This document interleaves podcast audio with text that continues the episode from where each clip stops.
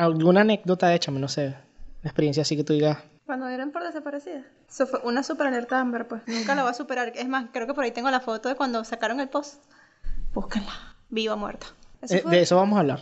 Eso fue horrible. A mí, yo nunca lo voy a superar porque decía el post, decía, estudiante de medicina de tercer año, perdida en campus Bárbula, si llegan a saber de su paradero vivo o muerta, llamar a tal número. ¿Viva o muerta? Sí, yo y que dieron por muerta. Y mamá aquí dando vueltas en su casa, pobrecita, ¿cómo le van a hacer eso?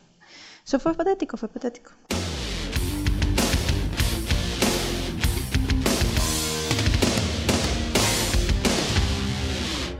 Una semana más en YSJM Podcast.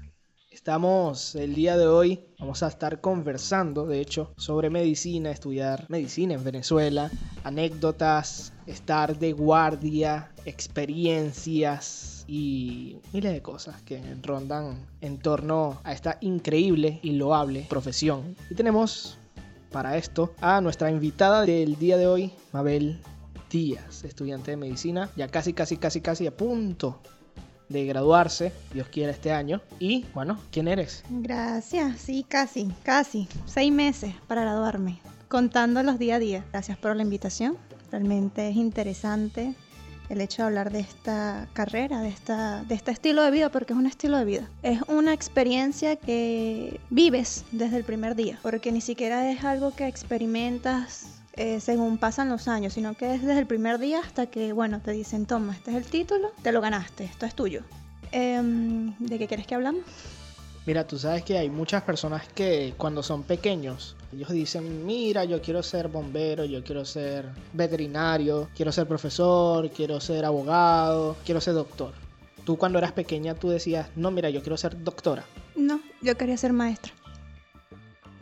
¿Qué te llevó a estudiar medicina? Mira, eh, fue cómico. Realmente medicina ni siquiera fue mi primera opción a estudiar. Eh, yo quería ser muy chiquita, ser maestra de kinder, porque tú sabes que a mí me gusta tratar con niños.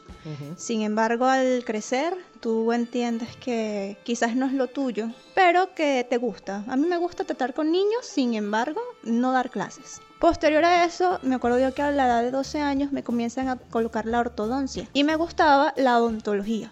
Y yo le dije, papá, yo voy a ser odontólogo. Posterior a eso, uno crece y ve que era algo costoso esa carrera. Y teniendo en cuenta sí, total. teniendo en cuenta eso, yo dije, yo no, no puedo, o sea, sabía la situación de mi casa, sabía que mi papá podía hacer ese sacrificio, sin embargo decidí no hacerlo. Ujú. Y me quedó la medicina, siempre me gustó la rama de la ciencia de la salud. Y postulé a médico y quedé como médico, o sea, estudiante de medicina. Eh, y ahí fue que decidí, bueno, voy a ser médico. Y hasta el sol de hoy no me arrepiento de esa, de esa decisión tomada, realmente no.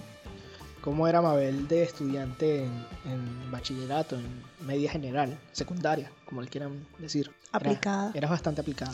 aplicada, salí en, en mis últimos dos años en el cuadro de honor de- del liceo donde yo estudié. Em, claro, siempre con la mano firme de mis padres y de mi abuela y de mi tía, que siempre han sido esos pilares fundamentales en mi vida, que me decían que yo tenía que tener buenas notas. Y cuando no las tenía, créanme que, que era reprendida, pero era porque ellos querían un futuro para mí.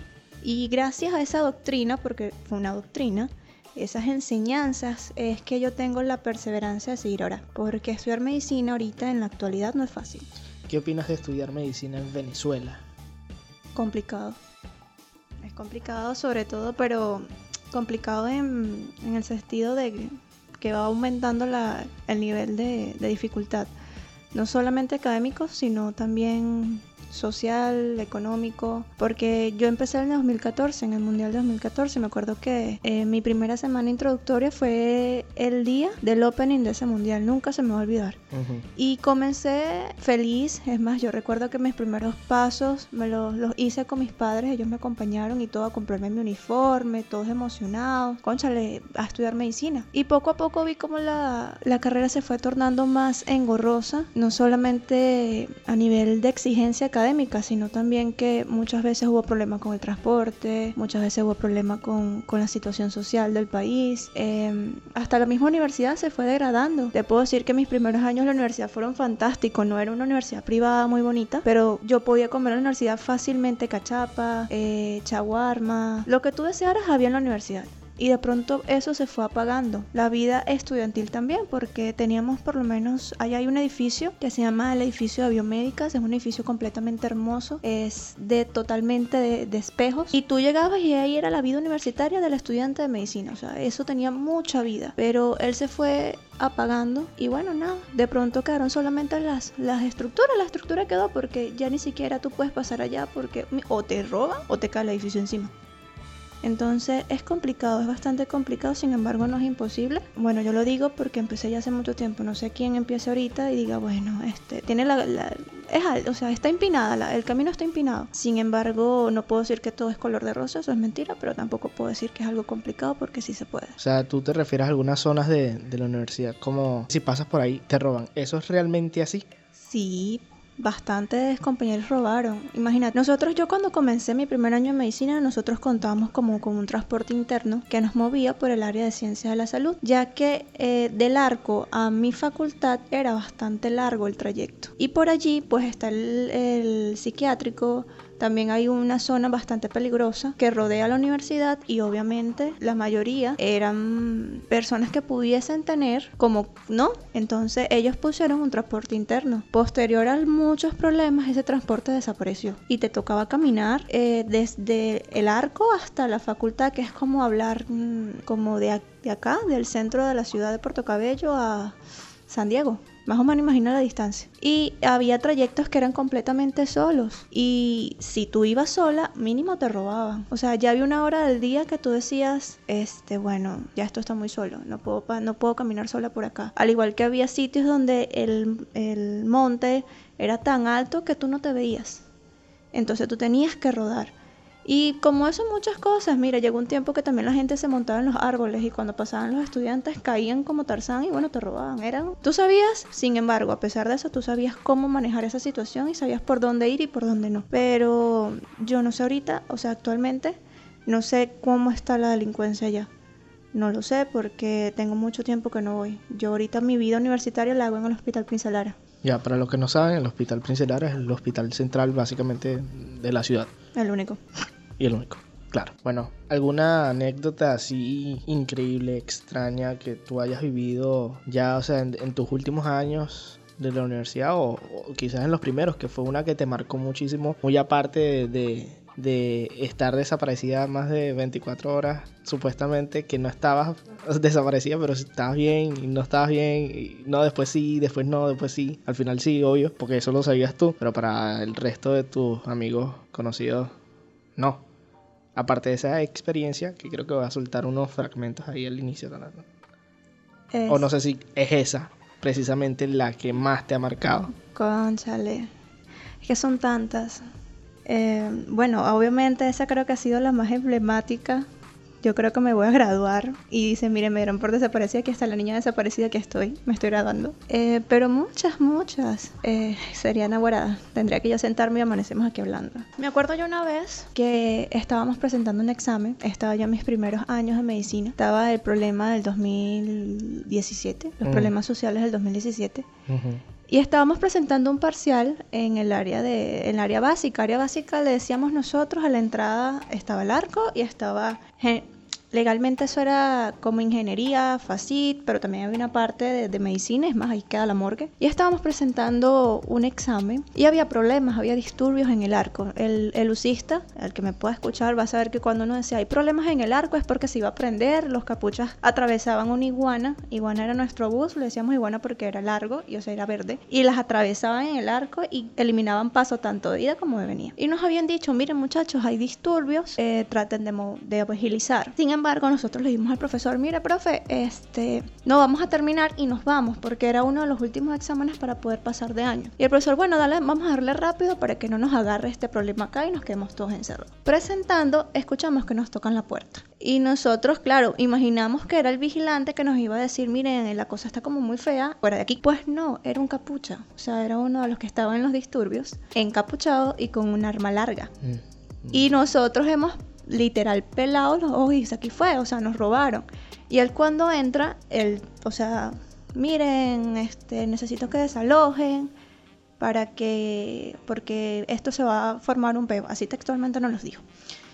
Pero cuando él vio que estábamos presentando un examen, él le preguntó a nuestro profesor, ¿qué carrera es esta? Y el profesor asustado, pobrecito, le dijo, esta es la carrera de medicina. Y el capucha muy amablemente se sentó en el escritorio con el arma larga apuntándonos a nosotros y dijo, ustedes terminan el examen, porque ustedes son los que nos van a salvar cuando nosotros estemos heridos. Y nosotros, ¿y qué? ¿De verdad? Así que, por favor, terminen su examen, me lo entregan a mí con la pistola así. Y el que se copia le mete un tiro en la cabeza. Y nosotros, ¿y qué? ¿Cómo? Creo que ese fue el examen que yo respondí más rápido en mi vida. Porque literalmente se sentó y al lado puso a nuestro profesor. Y le comentó, es que ellos no se pueden copiar porque ellos son médicos. Y si yo veo que alguno voltea, le meto un pepazo. Así que organicen sus ideas y me entregan el examen a mí. La mayoría respuesta examen, obviamente. Entre esas yo. Pero el profesor luego no lo repitió, pues. Pero así como esas cosas no han pasado muchas. Pero como tal, como tal, este, eso no fue nada a comparación de que nada, estuve desaparecida como por 24 horas. O sea, realmente, si no me lo comentas tú, es tan famoso, o sea, de conocimiento general que los capuchas son así de, de, fuerte, de heavy, de... O sea, ¿realmente son estudiantes o tú crees que Mira, realmente yo no sé ni qué son.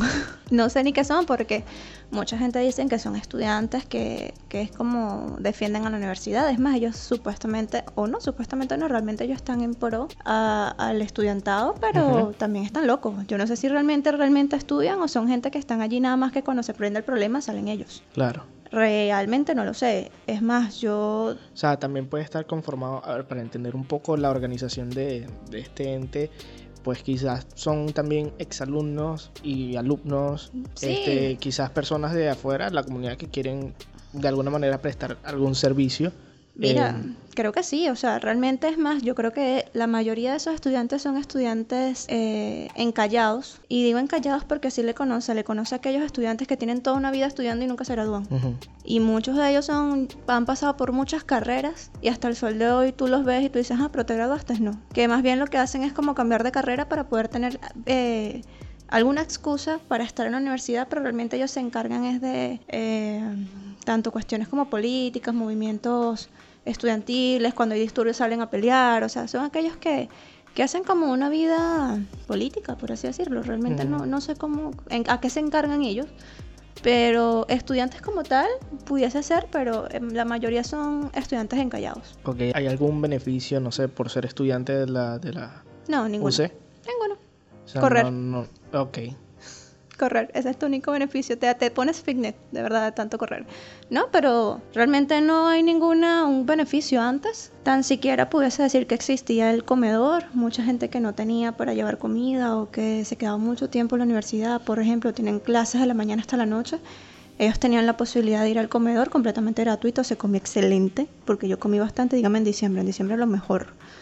Eh, también cuentas con o contabas con lo que eran las rutas universitarias, que era también completamente gratis. Y a pesar de que era una odisea, o sea, tú ibas muy bien, tú ibas seguro. Yo me venía muchas veces en la ruta y me iba muchas veces en la ruta. Pero decirte que hay un beneficio así muy grande, que por lo menos un beneficio económico o un beneficio legal o no, realmente no simplemente vivir la vida universitario en Venezuela. Comprendo. Sí, porque realmente intento entender, o sea, algún motivo, alguna razón como para uno ser parte, ¿sabes? De, de, estos movimientos, grupos estudiantiles que, no, no sé, algo debe tener. Son gente que le gusta el, bochinche, o sea, no gente que, que te pueda decir que, que, quiera estar allí para sacar una carrera, gente que le gusta el bochinche y busca cualquier, para ese momento, cualquier excusa para para poder hacer un disturbio, ¿no? Porque ahorita creo que actualmente con tantos problemas y con este éxodo donde todo el mundo se va, yo creo que hasta ellos mismos se fueron. Hay gente que estudia medicina por, o bueno, en su momento estudiaba medicina, se podría decir por su beneficio económico. Mira, sí. realmente gana muy bien un médico. Mira, actualmente con esta economía de todo el dólar, sí. Bueno, Depende de cómo lo quieras ver. hoy día en Venezuela gana muy bien un médico. ¿Cuánto? Privado. Un médico privado. O sea, consulta privada, porque si te vas a. calcularías tú? Mira, hablando. Médico general, cirujano, en graduado de la UC recién, privado. Como 30 dólares. O sea, me explico. Así, según la guardia que haga. Ah, ok. Por guardia. Por guardia, sí. Vale. Eh, a uno, por ejemplo, un especialista o un médico cirujano que habla su propio consultorio, una consulta te vale 30 o 40 dólares. Mm, Y sabemos que cam- al cambio es un dinero más o menos importante, sin embargo sabemos también la devaluación y sabemos que tampoco es nada. Pero se puede decir que sí, si tienes un consultorio privado puedes tener algún beneficio económico, no, no lo voy a negar. Sin embargo, si trabajas para el sistema público la cosa cambia. Porque a un médico que esté haciendo residencia para hacer un posgrado, ujú. eh, sacar una especialidad, le pagan 5 millones, Mm, que es como dólar y medio o algo así. Sí, más o menos. Entonces tú dices, ah, es paralelo, es, tienes un beneficio económico, tienes. Sí, no, eso depende de dónde trabajes. Porque si trabajas en una clínica quizás tengas un poquito mejor de beneficio, no mucho, pero sí. Pero si trabajas para el sistema público, créeme que, que llegarás viendo lejos, porque no, no es factible. ¿Cómo es estar de, de guardia? Ay, eso es una segunda casa. Que tú cada vez que vas lloras. no, mentira, mentira. Es una experiencia muy bonita. Creo que es una de las experiencias más... eh, ¿Cómo decirlo? Es una de las experiencias que más espera el estudiante de medicina, ¿sabes? Uno, por lo menos en el caso de la Universidad de Carabobo, uno pasa tres años de básica que te enseñan lo, lo esencial para tu saber manejar una vida hospitalaria. Cuando llegas a cuarto año ya tienes que hacer guardias propias, tienes que atender un paciente, tienes que abocarte a saber cómo atender un paciente. Y eso es una de las experiencias como más bonitas que dice, esto es lo mío, o sea, esto, esto es lo que yo quiero, atender pacientes, atender emergencias, la adrenalina de que si se me muere o no se me muere, eh, es lo bonito. Realmente eso es muy, muy bonito. Sin embargo, es agotador. Es agotador porque en mi caso, que yo ya me estoy graduando, mis últimas guardias eran cada cuatro días más de 24 horas. Y te estoy hablando de que es nada más para mi formación porque tampoco me pagan para eso. Y tú lo tienes que hacer sin refutar porque es parte de tu, de tu, De tu formación, sí. Y es agotador, créeme. Llega un momento que, en que tú lloras. Tú lloras y tú dices, ya va, pero es que quiero dormir, quiero descansar. Te iba a Y preguntar luego- justo eso. Sí, yo he llorado. Mira, Eh, o sea, ¿cómo se gestiona una guardia? ¿Quién está a cargo? ¿Cómo duermen? ¿Cómo eso se es turnan? jerárquico, mira, eso es jerárquico. Tú estás, el, el bachiller es como una academia militar, tú eres un cadete Ujú. y tú haces lo que te mandan a hacer. El bachiller tiene, está a cargo del residente de primer año o el R1, lo conocemos nosotros, lo conocemos el R1. Nosotros no decimos residente, le decimos R1. El R1 está a cargo del R2 y el R2 está a cargo del R3 y el R3 está a cargo de los especialistas. Entonces te podrás imaginar esa cadena de mando.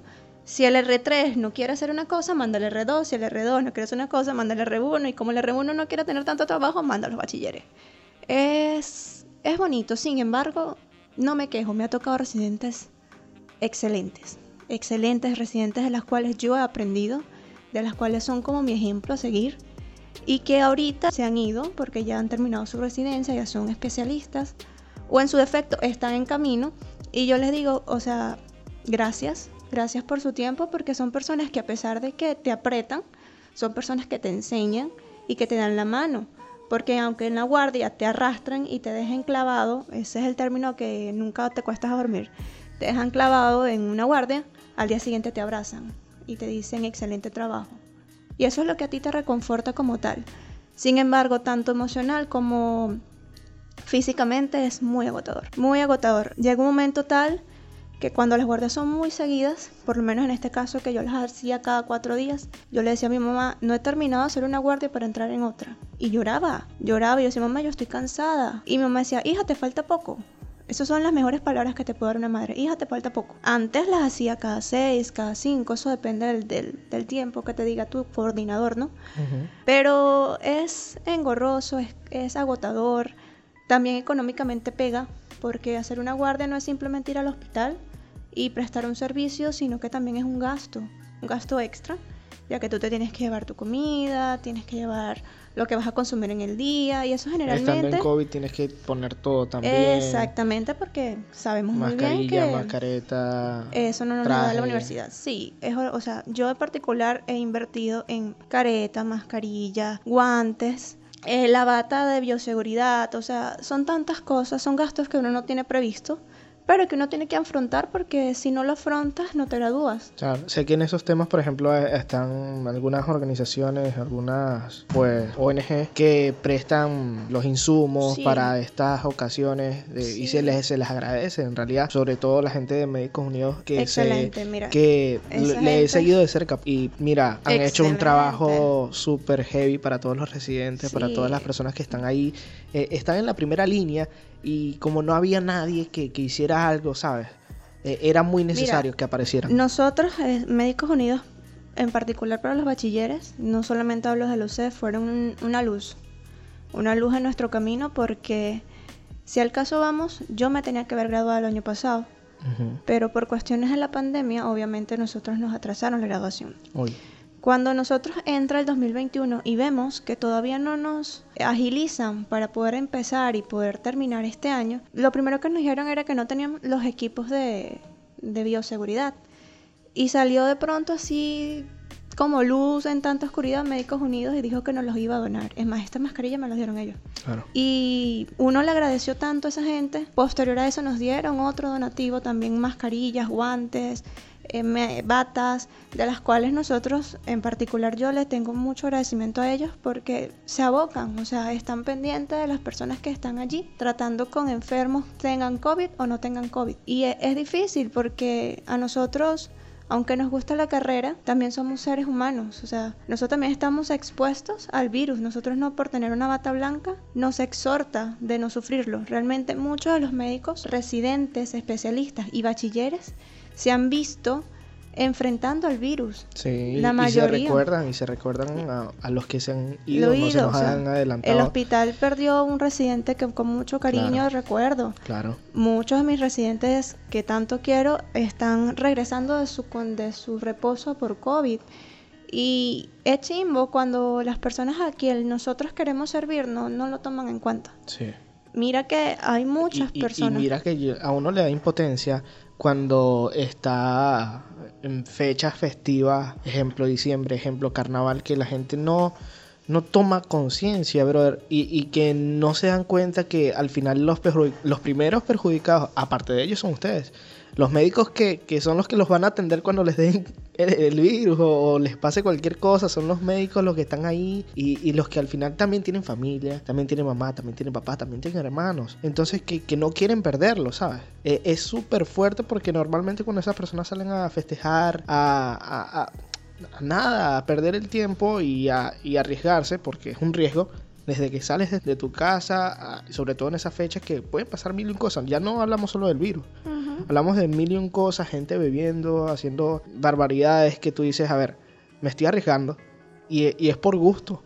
Y es por gusto, porque en realidad que tú dices que la voy a pasar genial. Mm, no sé tú, pero realmente es que yo muy poco he visto una persona que, naguara, qué genial yo la maca. Naguara, qué genial yo el, el poco de pintura. Naguara, o sea, eh, las risas jaja, jiji, no faltan. Sí, pero en serio la pasaste bien como un viaje, no sé, a la playa, que es más, más chill, más tranqui. Tú, no sé. En realidad es que se me hace muy difícil ver cómo las personas no, no toman un poquito de conciencia. Tampoco es que te pido que no salgas de tu casa never. Porque para eso yo también, yo tengo que trabajar, yo salgo, yo muevo, trabajo, ¿no?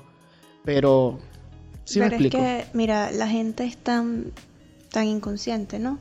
Ellos no saben, nosotros que estamos ahí sabemos lo delicado, o sea, la- lo delgada que es la línea entre la vida y la muerte, que en un momento ahorita estás y después expiras y ya no estás. Nosotros que lo vemos allí, que, tenemos que dar la noticia a un familiar, mira, no Ujú. está, no, no, no aguantó. Y tú dices, pues, personas que como que arriesgan y tú dices, ya va, ya va, o sea, cálmate, porque tú no sabes si por esa gracia que estás haciendo mañana no estés. A muestra un botón, hace no mucho fue un mar de leva que estuvo heavy, es más, gente Sí. perdió hasta carro, en la marina se Sí, fueron sí, los carros, no sé. No había gente en la playa. Me llegaron tres casi ahogados, uno hasta con una con la clavícula fracturada Wow. porque le- se le ocurrió la brillante idea de meterse en el agua, porque Uf. le parecía genial las olas altas. Y tú, yo le decía, señor, ¿usted está consciente de lo que hizo? Y él me dijo, sí, pero es que era súper chévere. Y yo, no, ya va. O sea, por estar súper chévere tienes una clavícula fracturada. Y ¿Y tú sabes lo que gritaba. es eso? ¿Y tú sabes lo que es eso? No. Y gritaba del dolor y yo decía, señor, pero es que usted está consciente. Y él me decía, no, pero es que era la... diver-". No, yo, señor, usted está loco, de verdad. Y así como muchos. Y como tú dices, claro, nosotros tenemos familia en particular y yo por lo menos tengo una compañera muy querida. Ella tiene su familia, entre sus familiares tiene una persona de tercera edad. Y ella cada vez que va a guardia, ella se forra, pero forrada como un regalo. Ella tiene como mil y un capas para protegerse por su abuelita. Y cuando llega a su casa, ella literal se desviste en el balcón de su casa y pasa derechito al baño, ni siquiera dice bendición. Pero es por ello, entonces, si nosotros hacemos ese sacrificio, estar allí y siempre dando la mejor atención, Conchale, ¿por qué la gente de fuera como que no toma conciencia y dice, esos pobres seres que literalmente viven en un hospital, que tienen que ver mil y un problemas, que tienen que resolver todos los problemas habidos y por haber sin decir no, ¿por qué no ayudarlos? Es como no me importa, o sea, ellos están allí porque me tienen que servir porque es su código de vida. No, no es así. O sea, yo puedo jurar ayudar, no hacer daño, pero no por eso tú vas a ir a, lanzarte al primer barranco porque vas a pensar que yo te voy a atajar en, ahí en el, en el final. O sea, no es así. Ahora, algunas anécdotas así, tú estando de guardia, ya que estamos en el tema, este, te ha tocado ver cosas muy fuertes, ¿no? Sí. Eh, ¿Hay alguna atención especial para los médicos, psicológicos, por ejemplo? Creo que también la salud mental es un tema muy importante. Entonces me, gustaría saber si cuentan con algún tipo de apoyo psicológico, pues alguna persona que esté dispuesta a atenderlos en cualquier momento o eso ya allí sale de tu bolsillo si lo necesitas. Eso ya creo que sale de tu bolsillo. Realmente yo no nunca he visto que hay un médico, un, un psicólogo en el hospital que digan vengan y hablen conmigo. No, realmente no. Eso es algo que tú tienes que afrontar. ¿Sí los entrenan para esto? No. a mí, en mi, todos mis años de formación, a mí nunca me dijeron cómo decirle a un familiar que su recién nacido murió. Ya. Eso lo aprendes tú. Y llega un punto, es más, mi primer fallecido, el que no pude salvar, yo lo lloré. Yo lo lloré como nadie lo ha llorado. Lloré con su familia. Y luego te vas quitando como esa sensibilidad, ¿sabes? Que tú nada más dices, mire, no aguantó, falleció. Y te vas como si nada. Y es lo que muchas veces decía mi papá, a mí me da miedo perder esa sensibilidad humana. Porque es que te toca, te toca ponerte esa coraza, porque si no, cada muerto que tú vas a tener te va a afectar. Te va a afectar. Y no puedes, porque así como él falleció, al lado tengo otro enfermo. Y tengo que darle la misma atención, no me puedo quedar llorándolo. Hablando del código precisamente que tú haces o el juramento, tú juraste entonces atender a todo mundo sin decir que no. Exacto, eso es nuestro, esa es nuestra ley de vida. Em, no puedes decir no. Mm, no. O sea, no es que puedas, realmente eso depende de, del factor, porque obviamente si es algo que está fuera de la ley, que está fuera de la ética o de la moral, está en ti, en tu opinión, decir no. Si dices que no, si dices que sí, bueno, ya queda en tu conciencia. Pero decir que, por ejemplo, va a llegar en el hospital algún tipo de religión, una persona con algún tipo de religión específica, alguna raza, algunas creencias, yo por mi creencia que no me parezcan no le voy a decir que no, yo tengo que atenderlo porque todos son iguales. Todos merecen una atención sanitaria y de salud excelente con la mejor atención posible. Claro, y en esto aquí hago un paréntesis, quiero que cualquier persona que me escuche entienda que muchas veces los residentes están allí más de 24 horas, sin comer, y le digo sin comer porque me ha tocado entrar en una guardia a las 7 y he almorzado a las 4 de la tarde. Sin comer, sin dormir, sin tomar agua, sin ir al baño. Y muchas veces el trato es así como golpeado, que dicen este porque está de mal humor o porque me trata así, pero hay que entender que quizás esa persona está allí del día anterior, tiene hambre, tiene sueño. Y cualquier persona con hambre y con sueño no va a atenderte de flores. Sin embargo, te va a hacer un buen trabajo. Y muchos pacientes no, no entienden eso, o sea, dicen, ese, ese residente, ese doctor, esa doctora, esa enfermera es una mala sangrona, es una falta de respeto. Pero pregúntale el por qué él está así. Debe tener algún motivo, claro, hay unos que de verdad no hay, no hay, no hay salvación, ¿no? Pero muchos es porque están cansados. ¿Y cómo no? Si se la viven allí. Cualquier paciente tiene que atender, cualquier emergencia se tiene que atender. Si el superior quiere dejarte todo el día, a pesar de que estuviste todo el día de ayer, te tienes que quedar allí porque tu superior te lo está diciendo. Y no puedes decir que no. Entonces, es un, como un llamado de conciencia, y no de conciencia, sino de entendimiento. Que, conchale, nosotros también nos cansamos, nosotros también nos agotamos. Y no por eso eh, van a pensar que uno es malo o que le va a dar un maltrato, un maltrato porque no es así. Simplemente queremos dormir. Eso es, esa es la vida del, médico, uno quiere dormir y ya. o sea, eh, y es cómico porque muchos, eh, yo creo que por ahí tengo una foto, eh, muchos stickers, muchos memes, muchos, no sé, donde tú ves a los médicos literalmente durmiendo en el piso, en una mesa. Yo dormí en una silla de, de banquito hace no mucho, porque estaba tan cansada que yo decía, bueno, me voy a acostar aquí, voy a descansar y me quedé dormida en el banco donde esperan las pacientes. Y un compañero estaba más allá, también tirado en el banco y creo que por ahí nos tomaron una foto y por ahí anda. Pero imagínate el nivel de cansancio que yo me quedé dormido en un banco. O sea, es, es cómico, pues es cómico. Sin embargo, también las guardias no es solamente una parte fea, porque dicen, Nahuara, qué horribles son las guardias, no vas a estudiar medicina, no. Esa es la parte fea. La parte bonita es que tú compartes mucho, aprendes bastante eh, de mis residentes no tengo, no tengo excusa. Uno que otro quizás nunca, nunca te va a caer bien, pero tuve residentes buenísimos, residentes que te apoyan. Es más, hasta no hace mucho, mi última guardia compartí con los residentes, con los especialistas, el cumpleaños de uno de ellos. Y fue risa, fue ameno, fue una guardia muy bonita. De verdad que sí, creo que una de las mejores que he tenido, en la cual no solamente se trabajó, sino también que se convivió y se compartió. Y esa es la experiencia que tienes, pues tú echas un mirar, una mirada hacia atrás y tú dices, wow, he crecido, he avanzado, mira el nivel donde estoy y bueno, eso es lo que yo quiero. O sea, cansancio no, eso es lo que yo quiero. Fíjate que hay leyes fuera de Venezuela, no sé si aquí también, que dicen que un doctor médico no deja de ser médico incluso fuera del hospital. Que tu obligación es que si ves a alguien necesitado en la calle, eh, o sea, que está pasando por una X situación, que un accidente, por ejemplo, eh, tu deber es ir y prestar tu apoyo y tu servicio. Y si no lo haces, corres riesgo de perder en, en esos países, por ejemplo, Estados Unidos, pierdes la licencia. Mira. ¿Es igual acá? Depende o es más eso, depende. personal? Sí, es algo personal. No hay una ley que te diga, mira, tú tienes que servir en todo momento y en cualquier momento. No, eso ya depende de, o sea, realmente de leyes no, no, no sabría decirte, sin embargo sé que no es algo que, que se tenga que cumplir si así, eso ya queda tu, de tu personal, ¿sabes? Porque se supone que tú como médico, si tú ves una persona herida que se está desangrando, que, mm, que tuvo un accidente y tú estás allí, se supone que por tu vocación tienes que ayudar. Decir, mira, yo soy médico, vamos a hacer esto, vamos a llevarte a un hospital o vamos a ponte, no sé, un torniquete mientras llegas, lo que sea. Deberías prestar. Pero también sé que hay muchos médicos que por lo menos hay un choque, una cuestión y se hacen vista gorda, yo no soy médico, yo me voy claro, porque en la calle tú no llevas una bata blanca, tú no llevas un esteto en el cuello, tú no llevas un carnet que diga yo soy médico.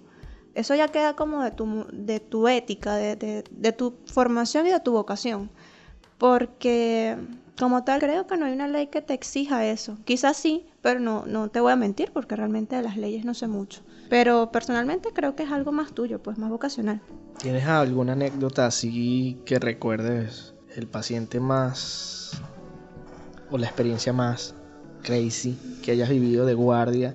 Que tú dices, a ver, vi esto y tengo, por ejemplo, una prima que, que fue residente y es médico ya fuera del país, que me dijo una vez que vio una diabetes tipo 3, unos dedos de los pies cayéndose, negros así. Ya eso es necrófilo. Sí, sí, ya los ya, Y entonces ella, ella vio eso en, una de sus primeras guardias. Y, Uy. y, y para ella eso fue... Sí tengo. Que le marcó, le marcó. Sí tengo, horrible. A ver, Este, me acuerdo yo que estaba mis primeras, una de mis primeras guardias, estaba yo en cuarto año de medicina, empezando al Hospital Prince Lara, pisándolo ahí. Buenas, llegué yo, vengo a ayudar. He estado rotando por la clínica de cirugía. Cabe destacar que el médico cursa cuando estudia por cuatro clínicas. Medicina interna, cirugía, pediatría y obstetricia, ginecobstetricia. Son las cuatro clínicas bases para tú poderte graduar. Eh, yo estaba cursando por cirugía. En cirugía tú ves eh, dolores, lo que son los dolores abdominales, los politraumatizados, eh, aquellos pacientes que por una u otra manera em, han tenido algún choque o en su defecto tienen que hacer alguna amputación. Traumatismos cualquier traumatismo, quemados también se ven allí. Y bueno, me acuerdo yo que yo llegué, la residente que estaba, que era una sola, eh, nos dejó la emergencia a nosotras. Yo estaba hacia guardia con mi compañera y se fue. Ella se fue y nosotros no sabíamos ni aplicar una inyección. Ni siquiera sabíamos cómo medicar el paciente que llegara con un dolor. Sin embargo, para ese momento teníamos un bachiller superior eh, de sexto año para ese momento y él nos dijo, tranquila muchacha, yo las guío. Yo creo que eso fue lo que más le agradecí en la vida. Llegó un paciente y me dice, vamos a hacer una cura. Hacer una cura es limpiar alguna herida que tenga un paciente por allí que esté hospitalizado.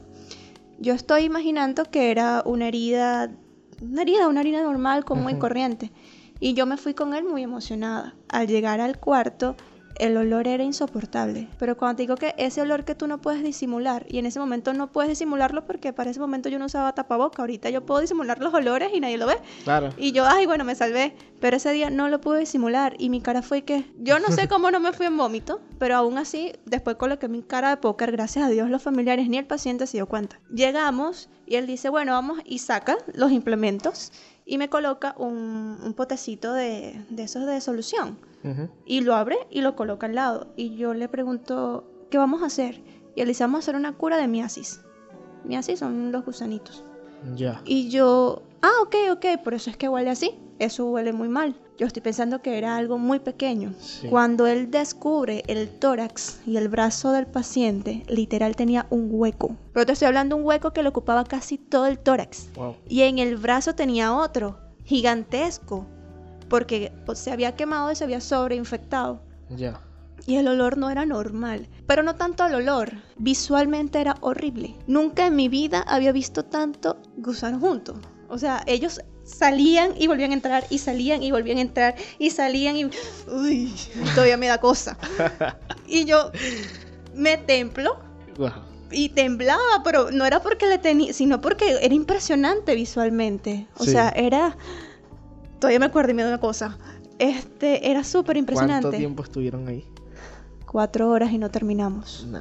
Yo saqué aproximadamente, es más, con decirte que yo le pasaba la gasa y me Y salía- traía. No, o sea, ellos salían. Ajá. Ponte el hueco estaba aquí, aquí estaba normal y ellos salían como a pasear y yo lo agarraba con una gasa y me traía como 100 en una sola pasada. Sacamos ese día no sé cuántos mil gusanos. Ya después del número mil yo perdí la cuenta. Y seguíamos sacando y obviamente el paciente tenía mucho dolor, eso duele mucho. Sí. Y entre los gritos, entre el olor y visualmente yo no sé cómo no me desmayé. Sí. Y esa guardia a mí se me quedó acá. Me acuerdo que yo le llegué a mi mamá diciéndole, y temblaba y yo, mamá, vi, no, es que, que, que horrible, qué horrible, qué horrible, y mamá, ay, no, yo no voy a ser cirujano, le decía. Y me rascaba porque es que me daba de todo. Y eso creo que fue una de, la- de las cosas más impresionantes en mi primera guardia de cirugía. Dije, no, de verdad me van a recibir con esto.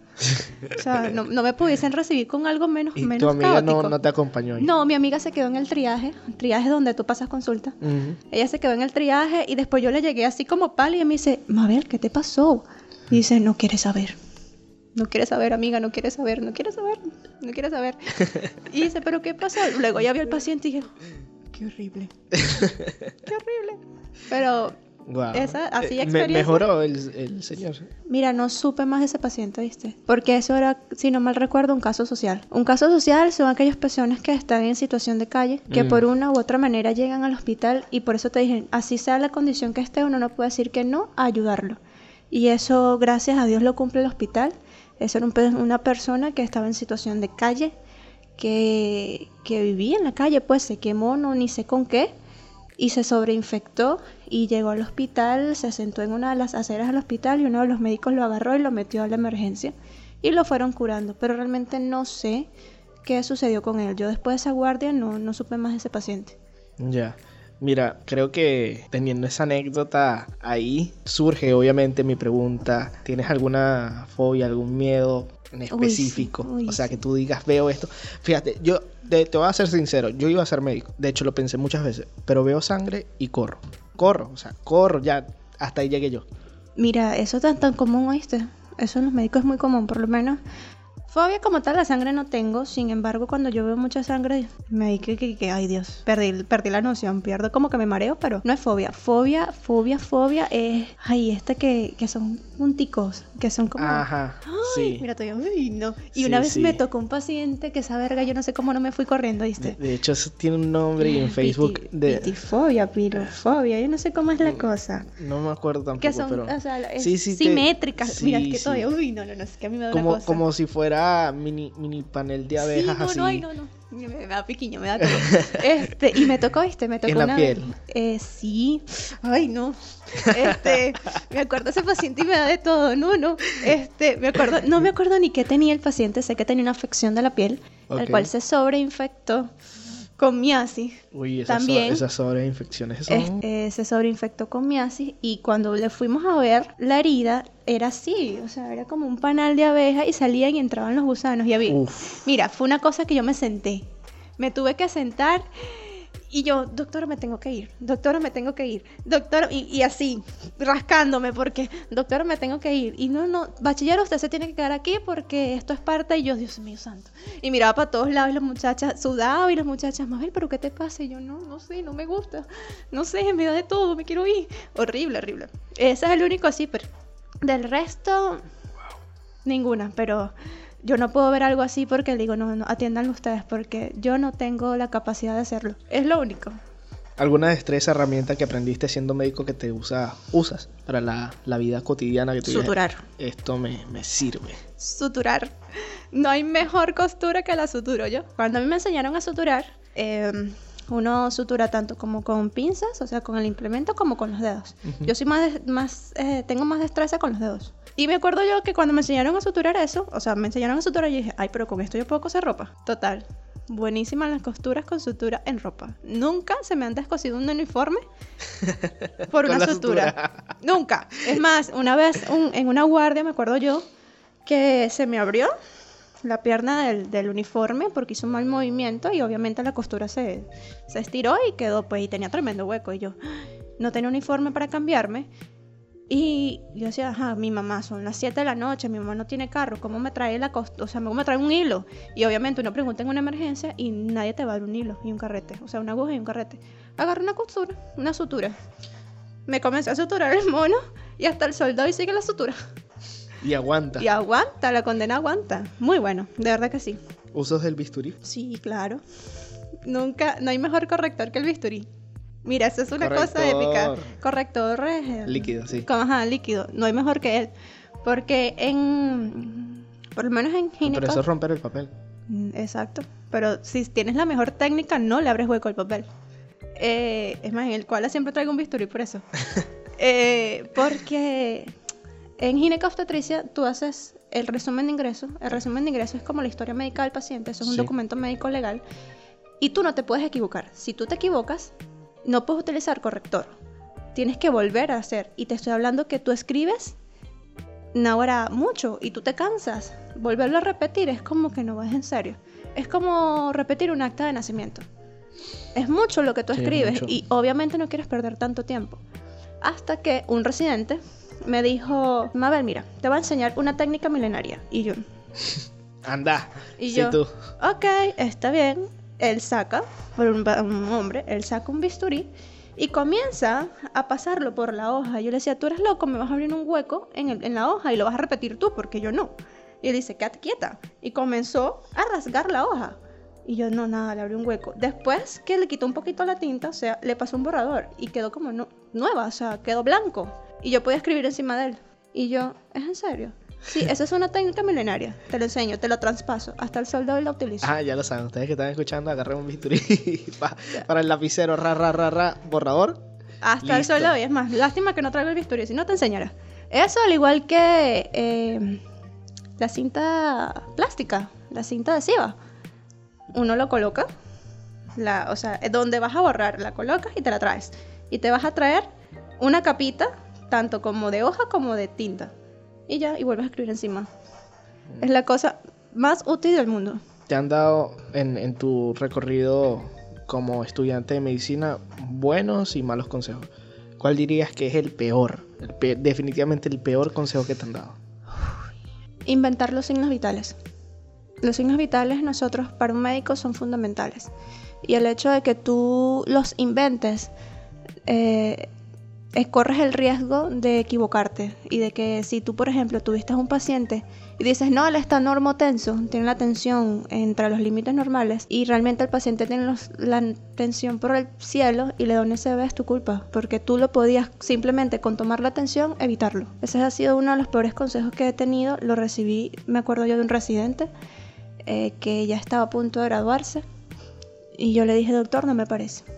No me parece porque si yo invento la respiración de un paciente y el paciente realmente está respirando mal, se puede caer en paro respiratorio y se muere. Al igual que por lo menos en el caso de las mujeres que están embarazadas, inventar el monitoreo materno-fetal, tanto o sea, los signos vitales de ella como de su bebé, te puede llevar a grandes problemas legales porque muchos pacientes inventan el sonido del bebé, de, o sea, el cardíaco del bebé, y dicen, no, sí, ahí está, pero realmente el niño está muerto en la barriga. Y cuando la mujer lo da a luz y ve que está muerto, te pregunta, pero ¿por qué así su corazoncito latía? Entonces tú no puedes eh, hacer eso, eso es creo que el peor consejo que se le puede dar a un estudiante de medicina porque eso es muy delicado, muy, muy delicado. Y tú como estudiante de medicina ya a punto, Dios quiera, este año, te gradúas. Dales el mejor consejo a ese estudiante de medicina que está iniciando, a esa persona que quiere estudiar medicina. Y que no lo hagas. don't do it, don't do it. Este, No te metas en esto. Mentira, mentira. Corre. Yo siempre le digo a los muchachos que literal yo lo hago, ¿viste? Pero no, no, no. Corre. Este, no, no. De verdad, sí es darle un consejo a una persona que quiere, que quiere estudiar medicina, que cree que es su estilo de vida. Mi mejor consejo es disfrútalo. Disfrútalo porque si no disfrutas la carrera, se te va a hacer engorrosa. Es una carrera muy bonita, del cual tú ah, conoces personas nuevas, conoces un nuevo estilo de vida y si no lo disfrutas, créeme que, que se te va a hacer imposible. Es una carrera que amerita cariño, que amerita dedicación, que amerita estudio. No es una carrera que se pueda tomar a la ligera. Tampoco puedo decir que es una carrera que te va a quitar tu vida social como lo tienen eh, previstos comúnmente. Porque no, heme aquí, yo tengo mi vida social muy activa. Pero es una carrera que le tienes que tener cariño, del cual ese cariño, el mayor cariño que también te va a ayudar a eso son tu familia. Si la familia no te apoya o no te apoyas en ellos, créeme que vas a desistir rápidamente rápidamente porque por lo menos hasta el sol de hoy y lo mantengo, mis pilares fundamentales fueron mis familiares. Sin ellos yo hubiese, mira, soltado esa toalla hace rato. Y es una carrera que amerita cariño, que, que le tengas un cariño tan grande que digas, no importa, no dormí hoy, no comí hoy, eh, estoy aquí desde antier, pero no importa, es lo que quiero hacer. Y siempre, siempre que tengas un paciente frente de ti, tratarlo como si fuera un familiar. Porque esa persona tiene dolencias, y así como quisieras que tu abuelito, tu papá, tu primo lo traten bien, tú tienes que tratar bien a ese paciente. Claro. ¿Alguna última cosa que no te haya preguntado y que te gustaría decir, que te gustaría que te haya preguntado en este podcast? ¿Cómo come un médico? ¿Cómo como un médico? Wow. Horrible. a ver, la- las primeras experiencias de comida, em, eh, tengo entendido que es así. Que tus primeros años en medicina te ponen a comer en las peores condiciones. Para que cuando te llegue la hora, tú puedas mantener ese apetito en medio de Claro. En medio. Imagínate, los primeros años yo comí al lado de un muerto. eso.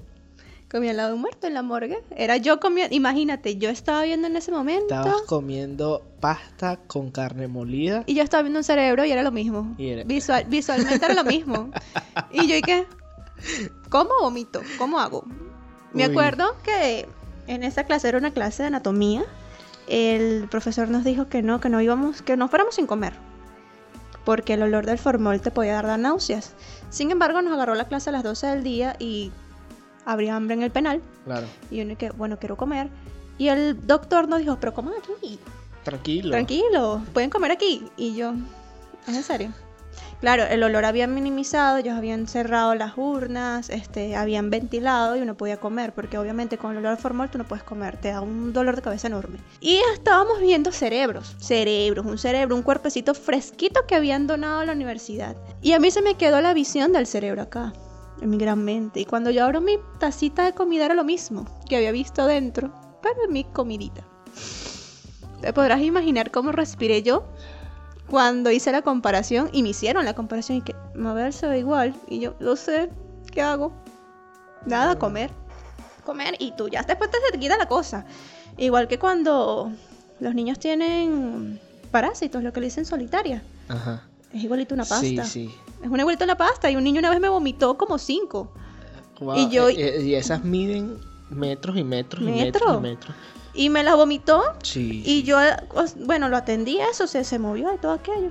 Cuando fui a mi mamá también mandó pasta. Y yo, ¿es en serio? Qué, qué inoportuna tu mamá. Y yo, mamá, ¿es en serio? Pero bueno, en fin, No ella tampoco tiene culpa, pues. No me podías mandar rojo hoy. Sí, pero eso, pues. ¿Y cómo come un médico? Un médico come donde sea y como sea. Médico, si algo tiene el médico es que come muy mal. Bueno, ahí una vez uno se lleva su comidito, la cuestión, pero uno come cuando puede y donde puede. Y depende, porque después cuando vas creciendo, o sea, tú vas avanzando, ya terminas de dejar la comida de casa y te comienzas a la comida callejera. O sea, yo tengo como 20 números de personas que venden que si perros, hamburguesa, cachapa, delivery, no sé qué, 2 por 1 3 por 1 5 por 1 y todos son comida chatarra. Y mami dice, hija, pero estás comiendo mal. Es lo que hay, es lo que hay y vamos a comer. Y así se come. Y se come sabroso realmente. El médico come muy, muy bien ya en sus últimos años, come muy rico. No sano, pero muy rico. Mira, tantas cosas que me gustaría preguntarte y, y- y- estoy corto de tiempo, ¿vale? Que quedaron muchas cosas pendientes. Que no quiero asomar porque capaz y el mm, otro día te digo, mira, vamos a terminar de hablar este, de, de esto que Parte realmente- 2, parte 2. Sí, sí, hay mucha gente que me está pidiendo parte 2 de, de varios episodios y, y digo, sí, lo que pasa es que duran 45 minutos o 50, entre 55 Y yo no pido más, no pido más. ma- máximo por ahí porque realmente editar esto es... Tedioso. Sí, es muy tedioso. Bueno, Sí. Mabel, muchísimas gracias por, por acompañarme y por acompañarnos el día de hoy compartiendo tus anécdotas, tu experiencia. Ujú. Sobre todo tu experiencia, sé que nos conocemos hace muchísimo tiempo. En el episodio pasado, ah, antes de este, el 7, me puse a hablar de la orquesta y de mis anécdotas en la orquesta. Uh, Y Bueno. sé que tienes muchísimas. no, pero epa, el día que me dieron por desaparecido fue un concierto. Fue un concierto. Iba para el concierto, un concierto que teníamos nosotros en el Teatro Municipal, imagínate. Ajá. Imagínate, eso fue horrible, porque yo cargaba el uniforme de la orquesta, el negro negro, Negro, negro, sí. y se formó ese lío, corran, adiós lo que te pagaste, hay tiros, corre. Imagínate yo correr Negro, con negro. el negro negro corriendo por allí. Negro, negro, elegante. Horrible, entonces tenía los tacones en el... No, eso fue horrible. Uy. Iba para un concierto y yo es más, yo llamé al, al director, a Simón, le dije, mira, no voy a bajar, pues, o sea, estoy encerrada, ¿qué hago? Me dice, cónsale, pero estás bien y todo aquello. Él se preocupó mucho ese día por mí, es más, hasta el último momento él me, él me llamó. Pero iba para un concierto. Claro, Yo sí. subí a presentar un examen y a bajar porque teníamos concierto. Qué horrible, de verdad. Y no, hay anécdotas en la Este- orquesta que te puedo decir, o sea. No, de verdad, gracias por la invitación. Qué lindo, qué bonito saber que alguien le pregunte a uno su vida. Y qué manera yo de retribuir que contar mis anécdotas. El estudiante de medicina tiene muchas. Si tienes, las personas que nos escuchan, si tienes algún amigo médico, siéntate. Pregúntale, mira, te va a contar mil y un cosas. Y tú te vas a reír de la noche hasta la mañana. Porque no hay estudiante de medicina que no te diga algo. Un cuento, un, relato, una experiencia. Bueno, aquí acabo de aprender con bisturí. Puedo hacer eh, como no corrector sabías. líquido. Este, la sutura, me tienes que enseñar a suturar primero para yo después aplicarle ahí a la ropita, ran, ran, ran, a, a los boxers. No, pero Y- gracias, de verdad, gracias. Espero si vuelves a hacer otro capítulo, con gusto, mucho gusto, voy a estar aquí. Eh, cuentas conmigo y de verdad espero que esta, este proyecto llegue a muchas personas para que tengas un buen un buen auge y que la gente sepa de todo un poquito. Tengo entendido que también entrevistaste al padre de Darno. A Eder, al- a un psicólogo, Jorge Ledesma, a, a lo- una locutora, también Por eso, ¿no? a gente que está tienes fuera del país. tienes variadito. Sí, a gente que está fuera del país, eh, que son de acá. Eh, ¿A quién más? A un artista, Claire. El episodio pasado estuvimos hablando de arte y de música, pero bueno, otros ramas. A ver, ¿a quién más? Se, se me escapan varios, seguro. Eh, wow. Eh, hablamos de redes sociales también por ahí, un episodio de redes sociales. Muchísimo. Pero te voy a hacer llegar este link para que se los envíes a tus amigos médicos y, y nos rigamos un rato ahí. Obvio, te voy a mandar los comentados porque es así, a mí me pasaba. te voy a mandar los, el- los captures te- te para que envío- veas que, que te no. envío el link de YouTube para Sí, que pues ellas puedan comentar cualquier cosa y, y hagan su Sí, acotación. va, para que veas que van a poner, a mí me pasa, a mí me pasa eso. Que Sí, no viva eso, no, no, no estudió medicina, de verdad que no. Habl- Hablamos de muchas cosas, fíjate, yo creo que uno de los temas más interesantes sin, sin duda es el, el de los encapuchados. Eh, no sabía, desconocía totalmente ese mundo. Eso es, eso es autóctono de la, de la Universidad de Carabobo. Igual Sí, yo a ella le seguro- debo mucho. Seguro que había escuchado eh, el nombre, pero no sabía que era tan tan. Sí, para que tú veas. Pero es cómico, es cómico, ya eso es de la UC, ya eso Claro. viene en ti. Con todos sus problemas, la UC es mi alma mater. Estoy muy agradecida con ella por todo lo que me ha brindado estos. No voy a decir cuántos años porque llore, porque ajá. Este, pero. Eran seis, ya voy por... No, sí, bueno, ya eran seis, ya voy por ocho. Este. Wow.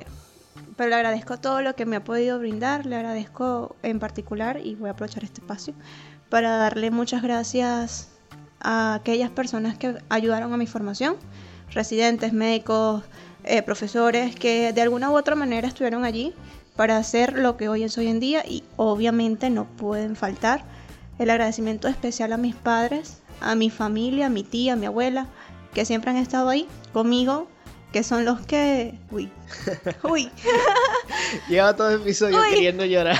no, no, horrible. Este, no, ellos que siempre han estado ahí, de Claro, verdad. Claro, claro. No, y fíjate, este, a nosotros nos pasó algo muy curioso, que empezamos ayer a grabar y terminamos de grabar hoy. Eh, justo hicimos la pregunta de cómo es estudiar medicina en Venezuela. Mabel dijo, es complicado Y se fue la luz. y se fue.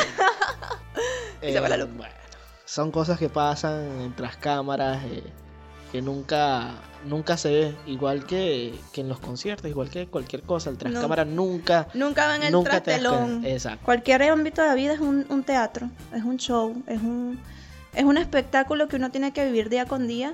Y claro, la gente que te ve, que es tu espectador, no sabe lo que tú hiciste o lo que tú haces para dar ese espectáculo. O sea, nadie sabe el tras cámaras, como dicen. Aquí Claro. nosotros se nos va la luz y nadie se enteró. Y nosotros muertos de risa. En Sí. el concierto me quedé sin arco, se me dañaron las cerdas, se me cayó una, una cuerda y nadie se, me enteró. partió, se me partió que dos cuerdas ahí. en- ¿Qué ha pasado? Ha, ha pasado. pasado. Ha pasado. Entonces, nadie, nadie, nada. O sea, nadie se entera. nada. Ellos solamente están para tu producto.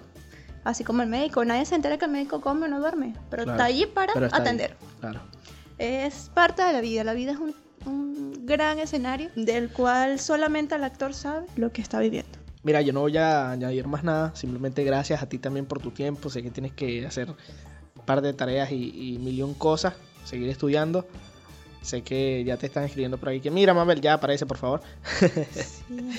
Así que, mira, muchísimas gracias nuevamente. Y a todos ustedes que llegaron hasta acá, que se toman el tiempo para escucharlo completo mientras cocinan, mientras lavan, mientras estudian, mientras dibujan. Cualquier cosa que estén haciendo. Y en el trabajo también. Así que muchísimas gracias. Como siempre me despido, educación, trabajo, respeto y que nunca, pero nunca se les olvide Dios para hacer de Venezuela el mejor país del mundo. Chao, chao.